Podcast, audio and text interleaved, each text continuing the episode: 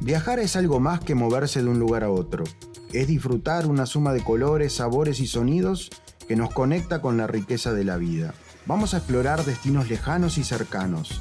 Vamos a sumergirnos en la riqueza de sus culturas, la belleza de sus paisajes y la historia que los ha moldeado. Desde montañas majestuosas hasta playas de ensueño, desde ciudades históricas hasta las joyas ocultas, acompáñanos a descubrir la diversidad y las maravillas que nuestro mundo tiene para ofrecer.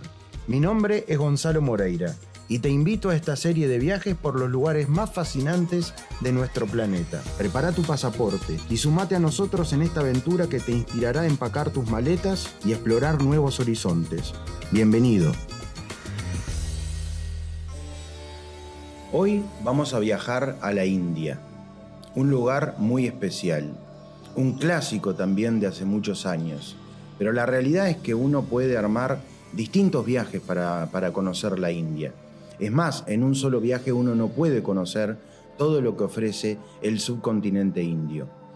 Si vamos a hablar de su geografía, podemos ver que al norte limita con Nepal, Bután y el Tíbet, que pertenece a China, o sea, con la cordillera de los Himalayas. Al oeste limita con Pakistán y al este con Myanmar, con eh, Bangladesh y también con China. Al sur y al este eh, y al oeste está el Océano Índico. De un lado el Golfo de Bengala, del otro lado el Mar Arábigo.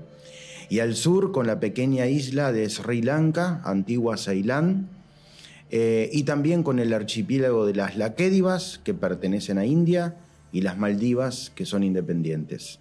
Así que esa es la ubicación geográfica de la India, pero la India ofrece una diversidad en su geografía física que entre otras cosas permite tener una visión completamente distinta. No hay una sola India, hay muchas Indias. Hay preconceptos de, la India, es verdad. Bueno, hay que derribarlos, hay que tirarlos abajo. La India se va convirtiendo de a poco más que en un viaje, en una experiencia de vida. La India ofrece al viajero más experimentado sorpresas de todo tipo. Es una civilización y un país de contrastes, y en esos contrastes está la belleza y el conocimiento. Es muy importante que cuando uno planifica un viaje a la India, el itinerario tiene que respetar algunas cosas, porque cuando uno llega a determinados lugares, como por ejemplo la ciudad santa de Varanasi, nosotros recomendamos que la persona esté empapada en lo que es la India. Hoy vamos a hablar de la India clásica, de lo que es nuestro viaje al norte de la India, describir lo que sería un viaje normal de la India, de lo que nosotros armamos anualmente. Llegar a Nueva Delhi, que es su capital. Desde Nueva Delhi nosotros nos vamos a ir a la región del Rajasthan, la región de los mil colores. Jaipur, que es la capital del Rajasthan, conocida también como la ciudad rosa, y luego Udaipur, Udaipur es la ciudad de los mieleros, donde muchos indios van a celebrar su luna de miel en ese lugar, por la belleza, por lo que ofrece Udaipur. Luego visitaremos Agra. Agra se encuentra en Uttar Pradesh, pero obviamente todos conocemos a Agra porque ahí se encuentra la obra magnífica de los sultanes que dominaron la India durante muchos siglos, el Taj Mahal. Posteriormente vamos a visitar Cayurajo. Cayurajo. La verdad no me suena para nada. Posiblemente estén diciendo, ¿no? Sin embargo, si yo le digo Kama Sutra, ahí capaz que ya empezamos a entender de qué se trata. Y luego del Kama Sutra nos vamos a santificar, nos vamos a purificar. Vamos a Varanasi, la ciudad santa, la ciudad sobre el río Ganges. Y por último, o al principio, se puede poner en el itinerario, visitar el estado de Maharashtra, otra, otra India completamente. Ahí está su capital, que es la ciudad comercial más fuerte de toda la India, que se llama Bombay. Aunque desde 1994 el nombre cambió y hoy en día se llama Mumbai. Maharashtra, solamente Maharashtra, tiene 130 millones de habitantes, el estado de Maharashtra. Eh, ahí se visitan las cuevas de Ayanta y Elora, que son una maravilla. Pero ahora vamos a pasar a describir el itinerario este que le estoy contando. Y a medida que vamos describiendo, vamos a ir contando eh, lo que uno puede ver, lo que uno puede sentir. Cuando uno llega a Nueva Delhi, Nueva Delhi fue una ciudad fundada eh, en gran medida por los mogoles, que fueron los que introdujeron el Islam a la India. Los mogoles, recordemos, vienen desde lo que hoy en día es Afganistán y los países de Asia Central. El Tamerlán, el último gran emperador nómade, entra a la India, la conquista y sus sucesivos eh, em, herederos terminan instalándose en la India. Y cuando uno, por ejemplo, ve ciudades que terminan en Abad, A, B larga, A, D, son ciudades que fueron fundadas por los sultanes. Cuando es Pur, son las ciudades que fueron fundadas por los eh, eh, en el estado de Rajasthan. Por lo tanto, ellos invaden la India, instalan la capital en el norte, en este lugar, y refundan. Había ya un asentamiento, pero refundan la capital en Delhi. Pero son los británicos, muchos siglos después, que trasladan nuevamente la capital a Nueva Delhi eh, y precisamente le empiezan a llamar Nueva Delhi. En base a eso ahí nosotros vamos a poder ver muchas cosas. Primero toda la zona del centro. Siempre hay que recordar que la India es el país democrático más grande del planeta. La democracia más grande es la India. El partido más grande de todo el planeta que tiene más adeptos es el Partido del Congreso, el que fundaron entre Mahatma Gandhi y sobre todo Nehru. Después también este, vamos a ver el Parlamento, el Congreso, todas las zonas de las embajadas, la puerta de la India donde se celebró en 1947 la independencia del Imperio Británico. Después vamos a también ver todo lo que es la parte de la antigua mezquita, la mezquita más grande de la India. Pueden entrar 10.000 personas rezando al mismo tiempo. Es realmente grande. Todo el barrio del alrededor lo vamos a hacer en rickshaw en rickshaw. Uno no tiene que pedalear, este, están los muchachos que eso lo hacen y uno de esa manera va eh, recorriendo este barrio antiguo que es muy interesante. También vamos a visitar el, templo más importante de los Sikh en Delhi. Los Sikhs es una religión que miren, generalmente nosotros nos confundimos. Uno va a New York o va a Londres y ve a una persona con turbante, generalmente con un este, bigote bien grande y con barba, y dice, bueno, estos son musulmanes o vienen de algún lugar de un país de, donde se practica el Islam. Los Sikhs no son musulmanes, tienen todo ese pelo porque ellos tienen que enrollar su pelo en el turbante, por lo tanto nunca se cortan el pelo, tienen que tener una pulsera de plata y también una daga. Podríamos decir que los Sikh es una mezcla entre el Islam y una mezcla entre el hinduismo. Esto me lo lleva a escuchar un Sikh y me mata lo que le estoy diciendo, pero para que ustedes entiendan, vamos entonces a visitar el templo Sikh en Delhi que vale mucho la pena.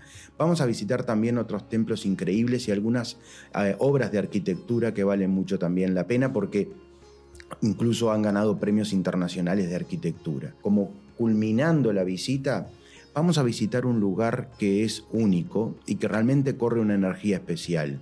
El lugar donde cremaron a Mahatma Gandhi. Mahatma Gandhi eh, nace en el siglo XIX en la India, en el estado de Gujarat, bajo la dominación de los británicos ya, y él comienza a estudiar y va a Inglaterra a terminar sus estudios de abogacía. Mahatma Gandhi era abogado. Luego se va a una de las colonias británicas donde había muchos indios, que es en, la región de Durban, en Sudáfrica. Y ahí comienza su actitud frente a el, imperio frente al Reino Unido. Lo que hace es, comienza a defender a los indios de, este, de Sudáfrica, pero cuando se dirige al estrado, cuando va a la Corte de Justicia, no se viste de forma occidental, sino con los típicos trajes de la India. Eso llama muchísimo la atención, él era abogado, lo tenían que dejar y eso corre la voz y se hace famoso en toda la India. Una familia adinerada, la familia Nehru, este, el, padre, digamos, del Nehru, que fue el primer presidente de la India, financia el viaje para traerlo a la India y se instala en la ciudad de Bombay. Él crea el movimiento que termina formando el Partido del Congreso, pero el movimiento por la independencia. Y a partir de ahí un montón de historias interesantes hasta lograr la independencia en 1947. Siempre recuerden las palabras de Winston Churchill, el héroe de la Segunda Guerra Mundial para los británicos, cuando comentó, hasta el día de ayer éramos el Reino Unido, un gran imperio. A partir de hoy somos unas hermosas islas coquetas de la Europa Occidental. Quiere decir, la pérdida de la India fue la estocada final a lo que era el imperio británico. Así que en Delhi vamos a estar observando el lugar donde se hizo la cremación de Mahatma Gandhi, que luego sus cenizas se esparcen en siete lugares diferentes, todos sagrados para ellos. Desde Nueva Delhi vamos a ir a la ciudad de Jaipur. Jaipur se escribe con J, pero se pronuncia como les estoy diciendo. Jaipur es la ciudad rosa. Ahí vamos a empezar a conocer otra India, la India de los Marajá. El Marajá de Jaipur era de los más importantes por ser la capital del Rajasthan. Estos fueron muy inteligentes durante toda la historia.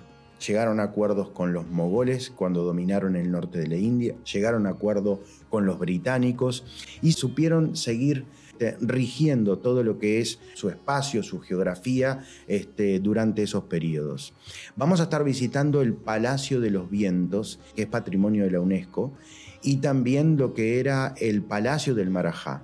Ahí adentro hay unas ánforas de plata que están en el libro Guinness y, y miren esto qué interesante. Comienzos del siglo XX.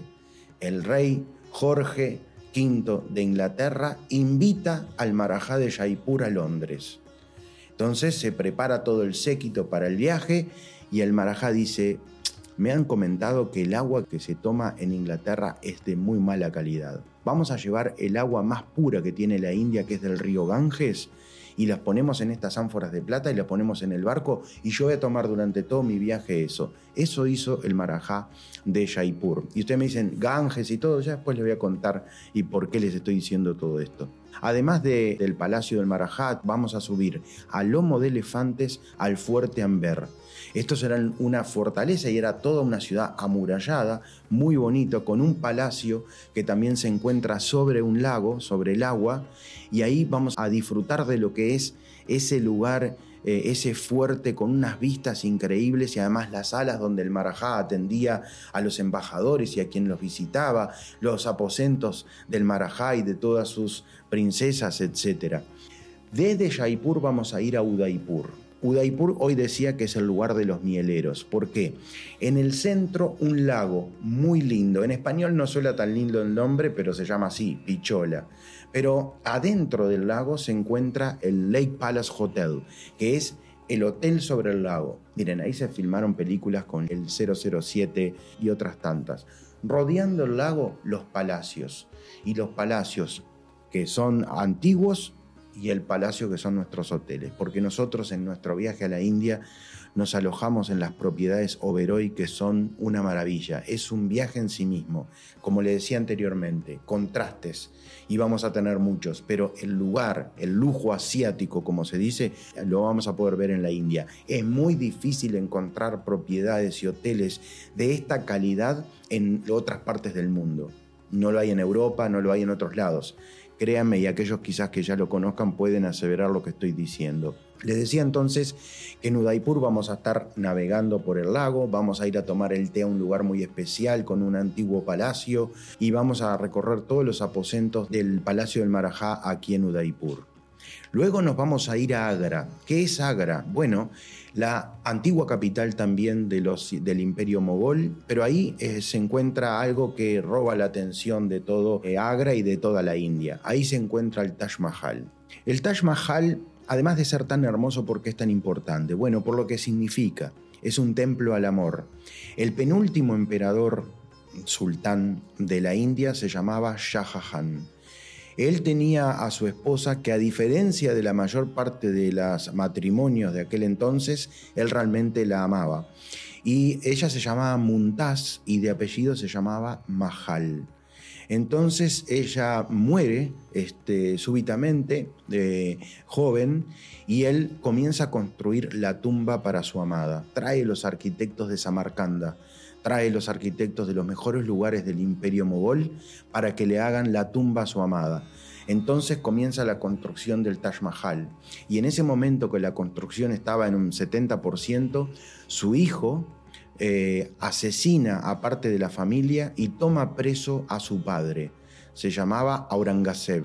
Aurangzeb, el último emperador, el último sultán. Él lo que hace es construir un fuerte y en ese fuerte eh, es apresado el padre. El padre pide una sola condición, de que su cárcel estuviera con ventanas que observaran al Taj Mahal. Entonces Taj Mahal es una tumba, ahí está enterrado Shah Jahan y está también Muntaz Mahal. Y luego hay una biblioteca a un lado y una mezquita del otro. Tomen en cuenta las piedras semipreciosas que hay incrustadas y la cantidad de flores que hay incrustados y dibujados y diseñados. ¿Qué flores? Y acá viene algo muy interesante. Cuando hablamos de tulipanes, enseguida se nos viene a la mente los Países Bajos, los plantíos de tulipanes, y pensamos que son originarios de ahí. No. Otros dicen, no, en realidad es originario de Turquía, Tampoco. Es verdad que los neerlandeses lo descubrieron en Turquía. El tulipán es la flor nacional de Asia Central desde hace milenios y el tulipán es el que se utilizó por los mogoles que trajeron eso desde Asia Central a la India.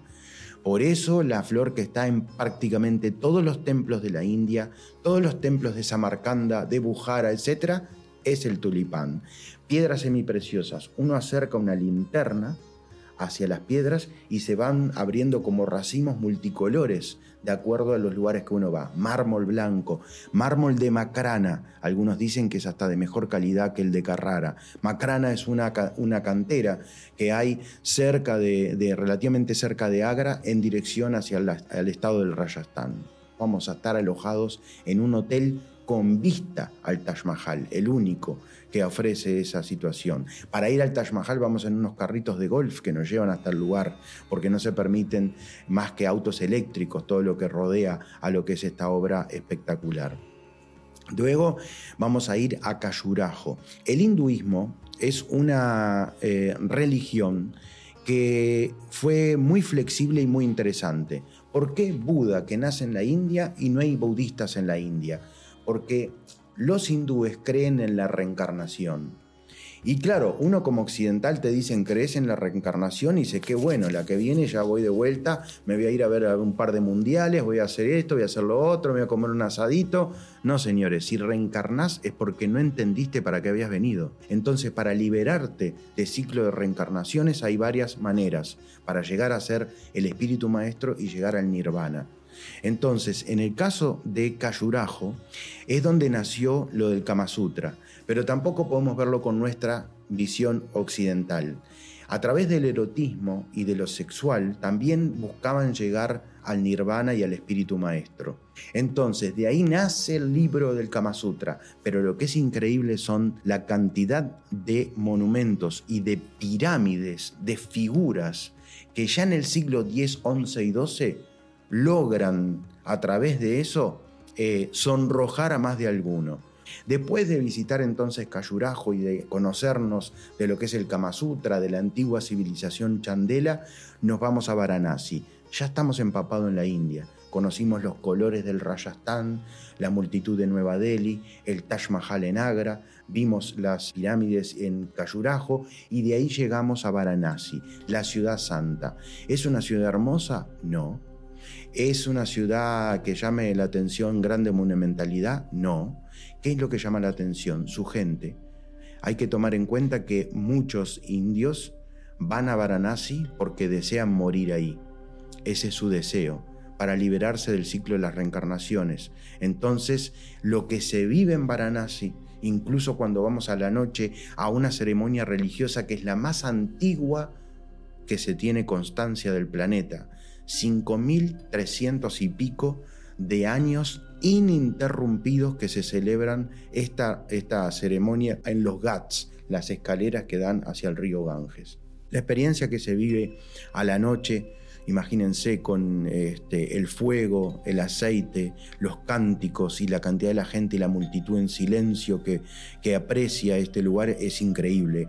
Y si a eso le agregamos que a la mañana siguiente, antes del amanecer, vamos a estar navegando por las barcas muy cerca de los Ghats, donde vamos a ver el proceso tan increíble que es el baño sagrado al amanecer, donde miles de personas vienen a bañarse para poder liberarse del ciclo de las reencarnaciones y a su vez muchos que van a meditar, a practicar yoga, etc.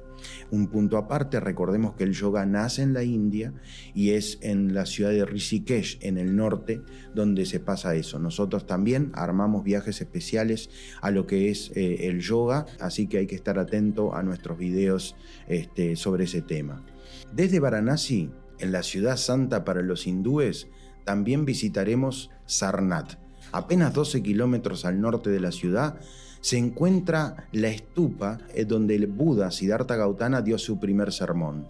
Recordemos que para eh, aquellos que no conocen la historia del budismo, el budismo nace en la India cuando un príncipe, Siddhartha Gautama, en el siglo VI a.C., se desprende de todas sus pertenencias, empieza a meditar para tratar de llegar a su espíritu maestro. La cuestión es que el primer sermón que él da se encuentra en Sarnath por lo tanto, los budistas de muchas partes del mundo, desde China, Japón, Corea, Vietnam, Camboya, Tailandia, Myanmar y Sri Lanka, que en el sur de la India, que son budistas, peregrinan anualmente hacia este lugar. Desde acá nosotros nos vamos a ir hacia el sur de la India, pero no el sur del sur, es el norte del sur de la India, o sea, el estado de Maharashtra. La ciudad de Bombay es una ciudad moderna, es una ciudad que tiene, ofrece hoy en día ese desarrollo que tiene la India. Y acá me da para decir algunas cosas. Primero, recordemos que la India es el país más poblado del mundo. Superó a China en este año 2023 y ahora tiene 1.425 millones de habitantes. 1.425 millones de habitantes. El estado de Maharashtra tiene 130 y Bombay es la capital. La India en el año 1993 tenía un PBI que era el 5% del Reino Unido o de Francia. Hoy en día la India, hoy 2023, supera una vez y medio a Inglaterra, y, a Reino Unido y Francia juntos, no hace, no hace tantos años. El desarrollo de la India como potencia económica es impresionante y está llamado a ser entre las tres primeras economías del mundo, no dentro de muchos años, y algunos dicen que superará de aquí a unos años a Estados Unidos. Bombay es una ciudad este, comercial, como decía, y ahí nos alojamos en una joya, en uno de los hoteles más lindos a mi juicio, del mundo, el Taj Mahal de Bombay, frente a la puerta. Y ahí tiene una historia. Antiguamente, en lo que hoy en día es Irán, en lo que hoy en día es Azerbaiyán, se desarrolló una religión que se llamó zoroastrismo. Esa religión, cuando vino el Islam, fueron expulsados. Como venían de la antigua Persia, para los indios, esta gente pasó a llamarse Parsis. Los Parsis son muy fuertes económicamente. Son de tez blanca, pero no son europeos, porque los arios son originarios de lo que hoy en día es Irán. Ahí son el origen de los arios. Por eso muchos de los lugares del norte de la India vamos a ver la esvástica como símbolo de paz y de pureza. Nada que ver cuando Hitler la corre 45 grados y la hace símbolo de su eh, nacionalsocialismo. Bueno, la cuestión es que los parsis eh, muy fuertes, eh, tienen su central en lo que es este, la ciudad de Bombay. Cuando el rey Jorge V de Inglaterra vino a la India, se preparó todo, se preparó una puerta que está frente al Taj Mahal aquí en Bombay, se preparó todo, bueno, imagínense, meses preparando la venida del rey. Los parsis a pesar de ser de tez blanca, no eran aceptados en los clubes británicos. Entonces, como contrapartida y porque tenían muy, muy, muy buen poder económico, crearon un hotel y crearon un edificio 10 veces más lindo que el club británico. Lo gracioso de todo esto es que cuando el rey llegó, dice, no, yo me quiero alojar en este hotel. Y se alojó en el hotel de los Parsis en lugar del británico que hacía meses que lo estaban preparando para la venida del rey. La cuestión que acá de la India y de Bombay vamos a disfrutar lo que es incluso hasta la estación de tren, que se hiciera muy famosa por la, por la, la película que ganara todos los Óscares, que es Slam Dog Millionaire, ¿no? Quien quiere ser millonario, está basado y filmado mucho en ese lugar, porque acá también es la tierra de Bollywood, por eso Bombay, Bollywood, se encuentra aquí en Bombay. Para finalizar, vamos a visitar Ayanta y Elora, dos de las cuevas más importantes de la India, pero además cuevas que son patrimonio de la UNESCO. Está dentro de las siete maravillas de la India. En Ayanta vamos a ver la importancia de lo que fue el budismo en la India. Y lo que vamos a descubrir son sus cuevas. Imagínense, sobre todo por aquellos que nos están escuchando en el podcast, este, imagínense unas cuevas profundas donde están excavadas en la roca y ahí hay eh, frescos pintados de con todas las leyendas del budismo, también estatuas, eh, eh, la belleza del lugar porque está todo tapizado en verde, hay puentes que unen una parte y la otra, las cuevas de Ayanta son realmente hermosísimas. Ahí se filmó parte, por ejemplo, de películas de mm, Harrison Ford eh, con Indiana Jones. En el caso de Elora, vamos a estar observando ya una mezcla, un sincretismo entre el hinduismo y el budismo. Y acá hay una cosa que es importante, hoy comentaba de la flexibilidad del hinduismo, porque incorporaba en las reencarnaciones de sus tres dioses principales a distintas personalidades que podían quitarle, digamos, feligreses. La trilogía de las deidades hindúes son Brahma, Vishnu y Shiva. Y Vishnu, la séptima reencarnación, es Buda y la novena es Krishna. Por eso es que la explicación de por qué no hay budismo en la India. Cuando había alguien que, empezaba a tener seguidores, ellos decían, es una reencarnación de Vishnu. Entonces se seguía así. Y así fue que esta religión sigue eh, vivita y coleando, al igual que la civilización de la India. Al igual que le pasa a China, India India y China son civilizaciones madres. A partir de ellos se desarrollaron otros pueblos, otras culturas en el sudeste asiático y en otras regiones de Asia. Entonces, Ayanta y Elora es la culminación perfecta de un viaje por la India o el inicio perfecto de un viaje por la India. La India eh, no es un viaje, es una experiencia de vida. Yo recomiendo a la persona ir a la India, recomiendo prepararse, estudiar, conocer un poco más, para poder entender, para poder disfrutar el lugar. La India se merece un viaje importante en sí mismo. Así que namaste para todos y les deseo un feliz viaje a la India. Para aquellos que nos están escuchando en el podcast, recuerden que nos pueden seguir en nuestros videos de YouTube. Hasta pronto y nos vemos en cualquier otro viaje por el mundo. Chao, chao.